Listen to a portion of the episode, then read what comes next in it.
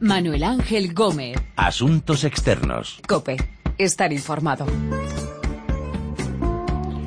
Hola, saludos. Comienza Asuntos Externos, este análisis de lo que pasa en el mundo con los corresponsales de la COPE. Y nos vamos a ocupar de lo que está pasando en Alemania después de las agresiones sexuales de Nochevieja en Colonia. Lo que sucedió en fin de año está cambiando el modo de pensar de algunos alemanes sobre los refugiados y el gobierno de Angela Merkel va a agilizar las expulsiones de extranjeros que hayan cometido delitos. Iremos a Portugal, donde se celebran elecciones presidenciales en los próximos días y hay un claro favorito, el conservador Marcelo Rebelo de Sousa, conocido como el profesor. Y miraremos hacia Brasil. Veremos cómo está el panorama político con el proceso de, destitución de la presidenta Dilma Rousseff en marcha, los cambios de los últimos meses en el gobierno y la evolución del escándalo de Petrobras. De todas estas historias vamos a hablar con nuestros corresponsales en Berlín, Lisboa y Río de Janeiro.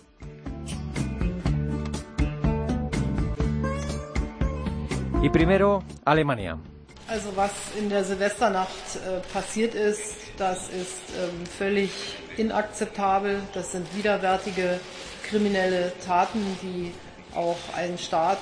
Las agresiones sexuales que tuvieron lugar en Colonia y en otras ciudades en la noche de fin de año han hecho que crezca el rechazo a los refugiados en Alemania y está teniendo consecuencias. La canciller Angela Merkel decía que lo que ocurrió en Nochevieja es inaceptable y que son actos criminales que Alemania no puede tolerar. Berlín, Rosalía Sánchez, saludos. Hola, ¿qué tal, Manu? ¿Qué tal? Primero, eh, ¿cómo ha respondido el gobierno de Merkel a estas agresiones de Nochevieja y qué medidas ha puesto en marcha o ha anunciado? Bueno, pues cuando ha conseguido salir del estupor que ha causado todo esto, no solo al gobierno, a toda Alemania, el gabinete de ministros lo que ha hecho ha sido aprobar pues lo que es ya el segundo paquete de reformas, el segundo especial refugiados, digamos, que facilita la expulsión de país de cualquier extranjero que cometa alguno de esos delitos o que sea condenado a más de un año de prisión. Y además el gobierno está presionando a los países de origen para que acepten estas repatriaciones bajo amenaza de recortes en ayudas al desarrollo. Y sobre todo se ha puesto en marcha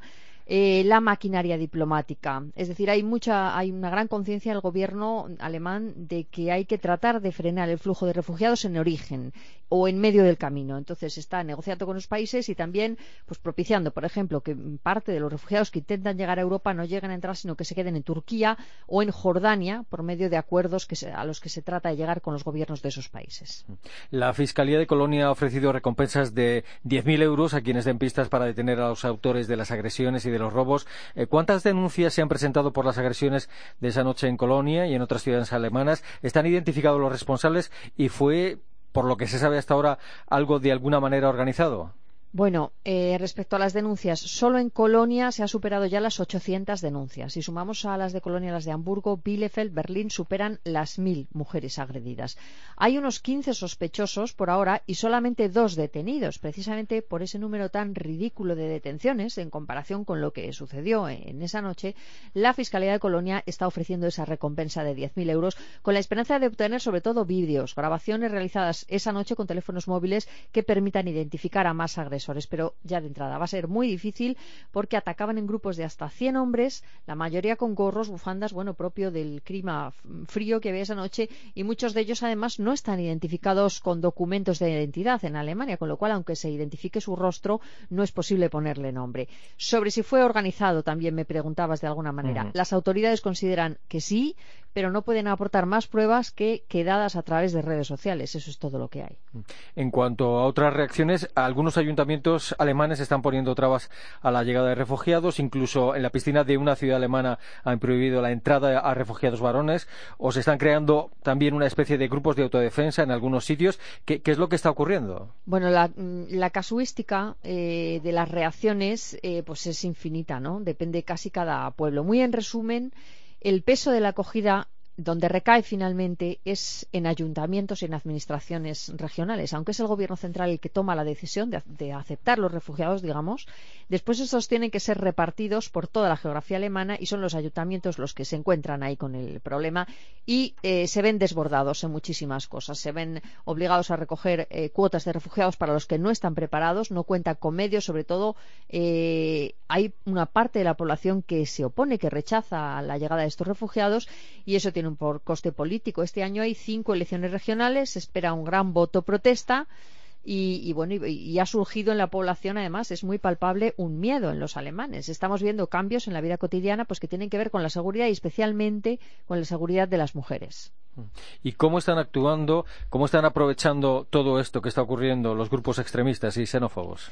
Pues la verdad es que casi se están frotando las manos. En, la calle eh, estamos viendo en las últimas semanas desde grupos que se toman la justicia por su mano, que atacan a extranjeros de forma indiscriminada, gritando consignas racistas. Esto ha pasado en Colonia, por ejemplo, cerca de la estación central, hasta los grupos de autodefensa que mencionabas antes y bueno, y donde se ve muy claramente las, eh, bueno, qué pasa con estos grupos es en la arena política. Tenemos este partido, Alemania, Alternativa para Alemania, que es un partido anti-extranjeros, anti-europeo, que tiene ya un 11% en las encuestas.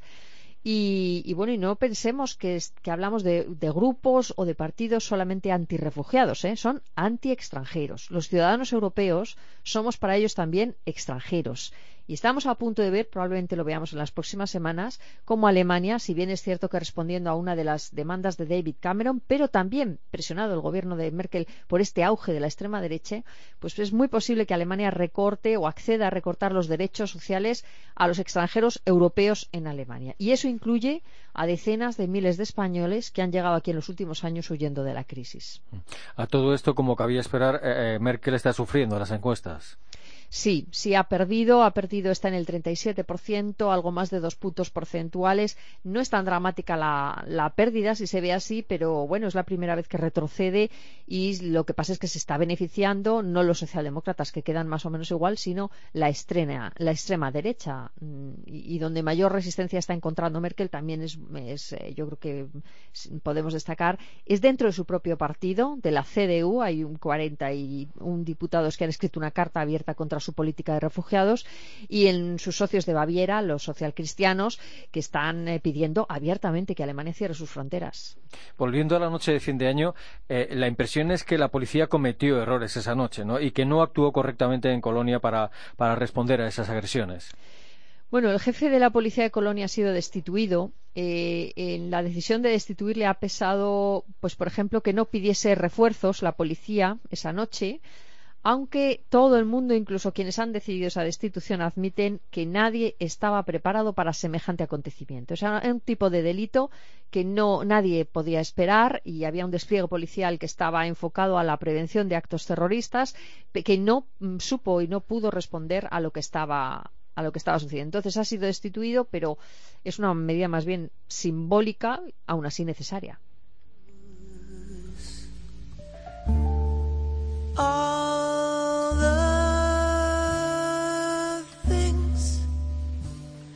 El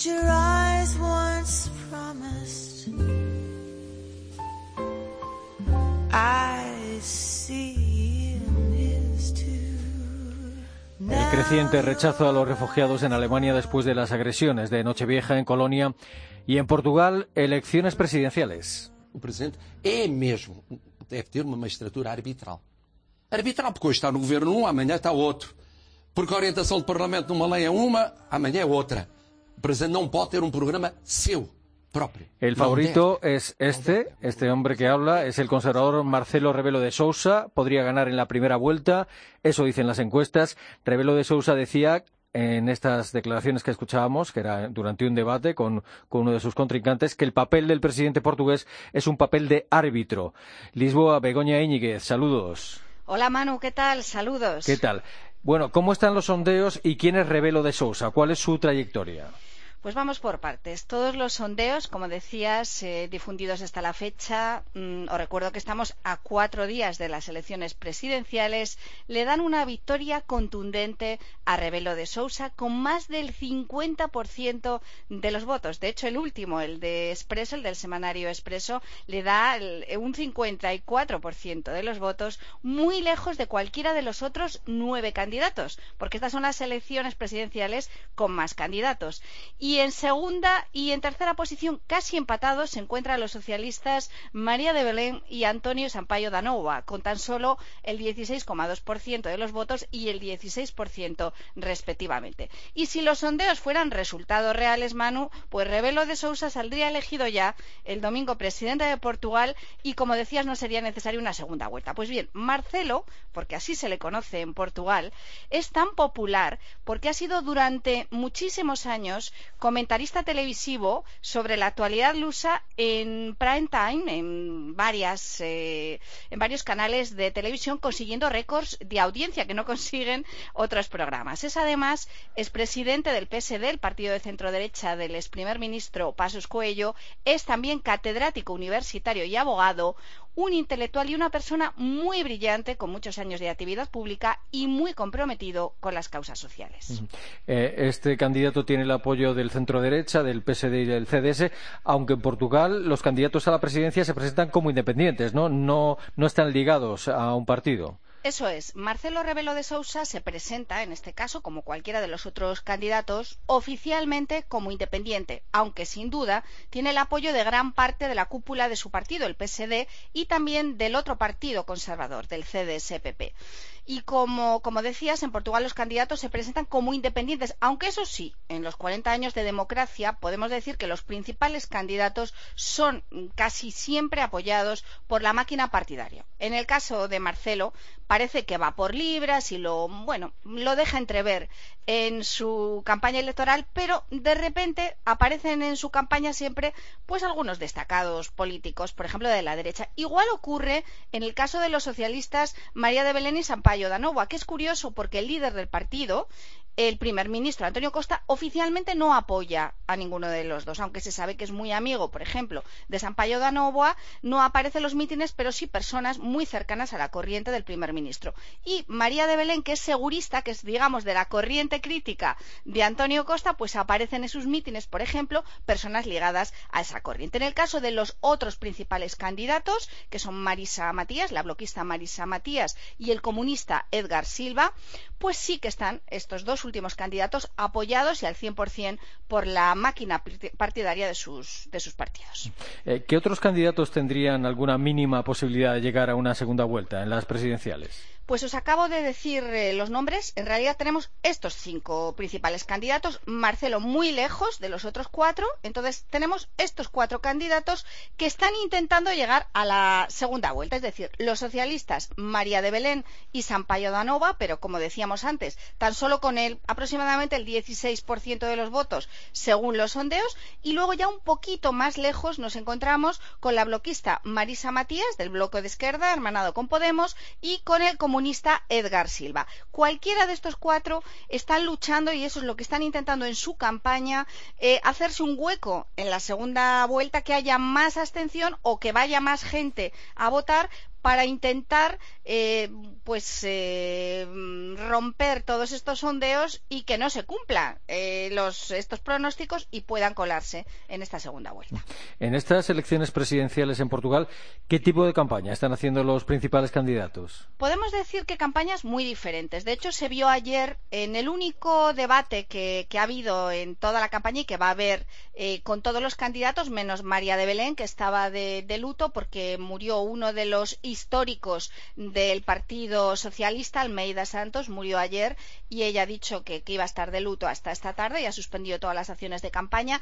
En el debate, en el único debate, a, en este caso a ocho, porque no fue a nueve, de todos, se vio perfectamente cómo tienen estructurada la campaña cada uno de ellos y la diferencia. Por ejemplo, en el caso de Marcelo Rebelo de Sousa, él estaba como en casa, estaba tranquilamente, domina perfectamente el lenguaje televisivo, sabe que no tenía nada que perder y que tampoco iba a ganar mucho más y estaba relajadísimo, casi ni se molestó en decir nada. El resto de los, campaña, de los candidatos, lógicamente, sobre todo los otros cuatro de los que hablábamos antes, sí que están haciendo todo lo posible, luchando, aprovechando todos los minutos de antena para atacar a Marcelo Rebelo de Sousa, que es el hombre a atacar, y para conseguir más votos entre los indecisos y, como decíamos antes, intentar que los portugueses no se queden en casa. Porque el gran problema de Portugal es la abstención, sobre todo en el caso de las presidenciales, donde, por lo que dicen los sondeos, podríamos encontrarnos ante unas elecciones con muy, muy pocos eh, votantes. Si llega la presidencia Rebelo de Sousa, eh, ¿habrá algún cambio en la relación de la presidencia con el gobierno tripartito de izquierdas? ¿Podría hacer algún movimiento el nuevo presidente? Pues eh, lo veo complicado, Manu. No me gusta aventurar. Mm, los periodistas informamos, no aventuramos. Pero en este caso, en este caso, por la proximidad que existe desde hace muchos años entre Rebelo de Sousa y el actual primer ministro Antonio Costa, aunque ideológicamente sean opuestos, se encuentren en extremos opuestos, porque Rebelo de Sousa es un hombre conservador, católico practicante, y mm, tenemos el caso de Costa, socialista de principios y un hombre más bien de izquierda, no de centro izquierda, sino de izquierda, y de hecho se está viendo ahora con el gobierno tripartito. Ideológicamente están lejos, pero sin embargo tienen una gran proximidad, porque Rebelo de Sousa fue profesor de Antonio Costa en la universidad, en la Facultad de Derecho, y tienen una amistad desde hace muchos años. Y además, de hecho, Rebelo de Sousa hace, creo que fue hace dos días, dijo en, dijo en una entrevista, en un mitin, no me acuerdo muy bien, pero lo dejó muy claro, que él haría todo lo posible para mantener este gobierno, que lo que no quiere es inestabilidad. Es decir, que dejó entrever que a la primera de cambio no se va a cargar este gobierno como se esperaba por algunos sectores, sino que lo que quiere es mantener la estabilidad. Entonces, se conocen bien el primer ministro, el socialista Antonio Costa, y el que puede ser el futuro presidente de Portugal. Exactamente, como decíamos, tienen una. Es que Portugal es muy pequeño y aquí las familias políticas al final están todos relacionados. Efectivamente, se conocen, se quieren mucho los dos, se respetan mucho y eso sin duda esta cohabitación, aunque sea entre partidos políticos muy diferentes, puede y de hecho está siendo vista así por los analistas lusos como muy positiva. Es decir, aunque sean de partidos diferentes, se ve como la mejor de las cohabitaciones posibles, la de Marcelo Rebelo de Sousa y Antonio Costa.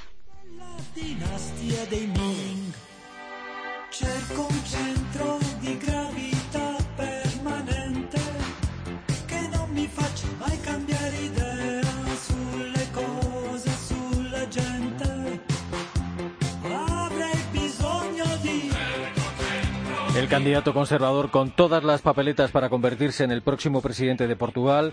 En Brasil, la presidenta Dilma Rousseff gobierna contracorriente y con un proceso de destitución en marcha. Son inconsistentes e improcedentes as razões que fundamentam este pedido.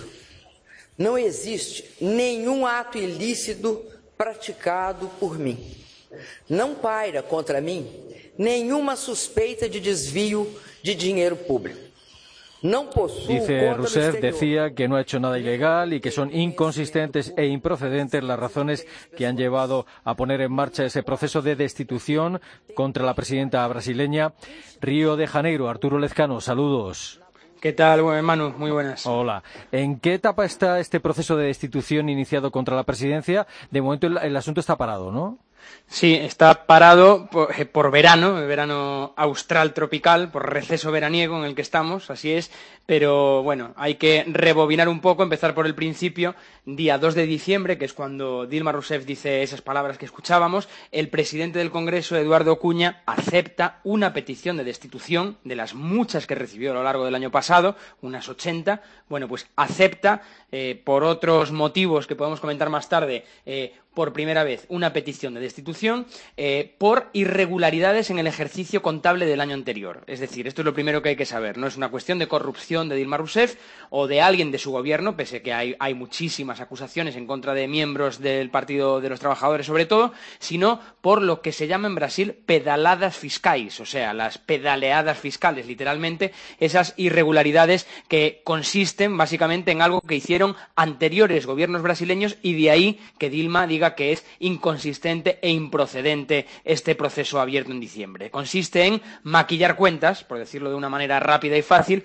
sacar de aquí o de allá, dentro de las cuentas del gobierno, del balance anual, para que cuadren esos números. Desde siempre, como digo, se ha hecho, pero viene a decir Dilma Rousseff que cuando hay ganas, cuando hay un trasfondo político, evidentemente se activa el tema. Así fue. 2 de diciembre ocurrió que poco antes de Navidad, el día 21, el Tribunal Supremo paró el procedimiento con que se estaba empezando a abrir ese proceso eh, porque decía que la votación hecha en el Congreso de los Diputados para escoger la comisión especial que iniciaría el impeachment fue irregular y tendría que repetirse. Bueno, ¿qué ocurre? Que al ser 21 de diciembre, dos días después empezaba el receso veraniego que termina el 4 de febrero. Increíblemente, se para todo y en este caso también se para un proceso de impeachment contra la presidenta. De ahí que altos cargos del gobierno hayan dicho que por fin tenían un fin de año decente, lo dijeron así, entre comillas, pero por supuesto no es nada seguro por cómo vienen las cosas y porque es un proceso largo, tortuoso, que pasa por esa comisión, que pasa luego por el Congreso, pasa por el Senado y si todo eso ocurre, eh, el alejamiento de Dilma temporal por 180 días para ver qué se vota sería el paso inicial a todo este embrollo que acabamos de comentar y que terminaría en un caso hipotético con la salida de Dilma Rousseff. Eh, dos de los personajes que están moviendo hilos contra la presidenta Rousseff son, por un lado, el presidente del Congreso, Eduardo Acuña, ¿no? y por otro, el vicepresidente del país, ¿no? Michel Temer.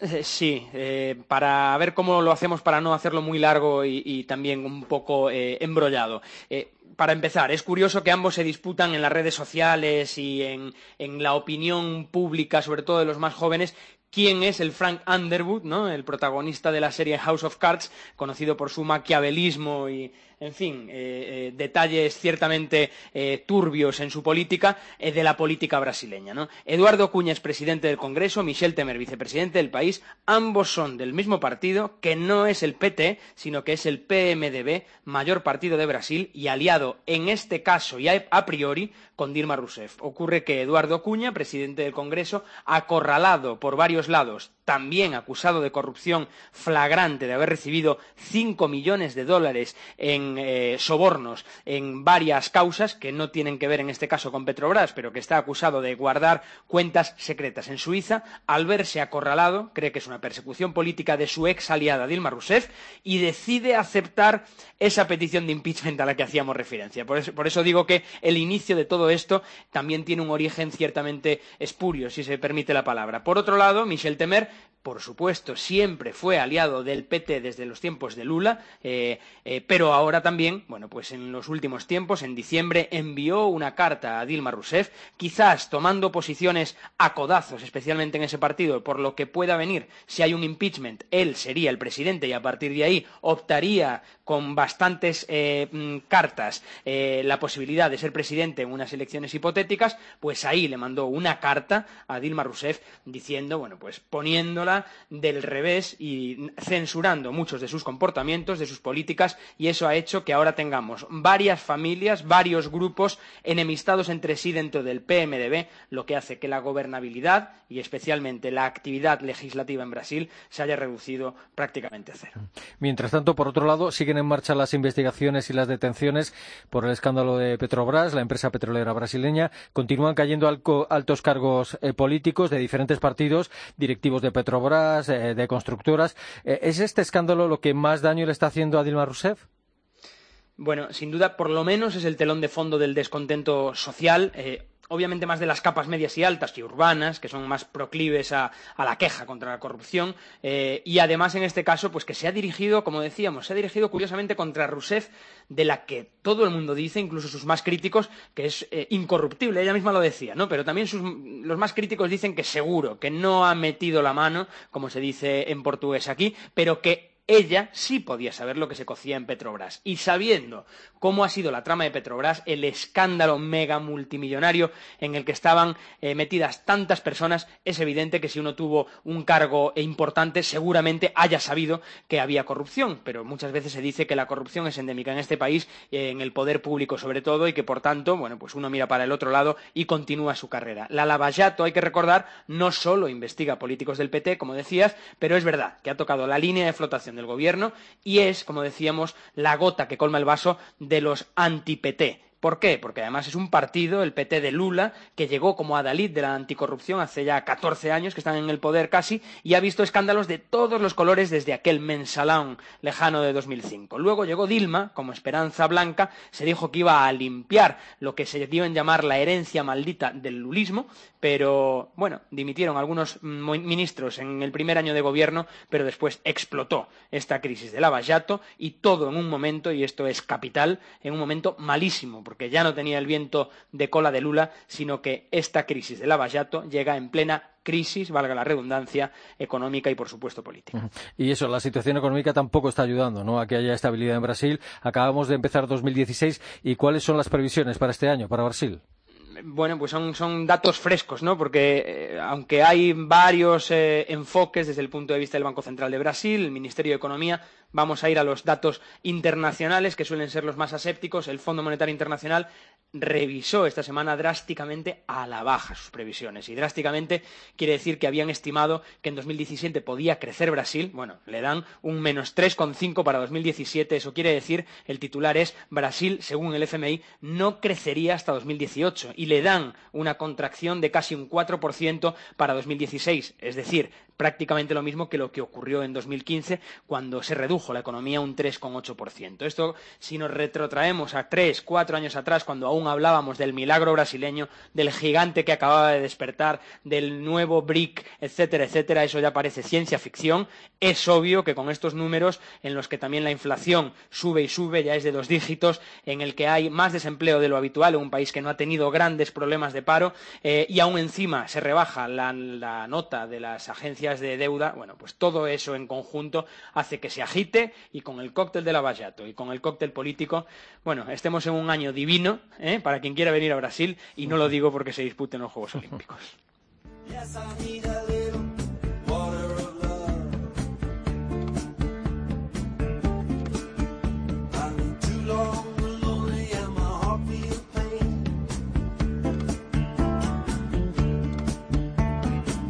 La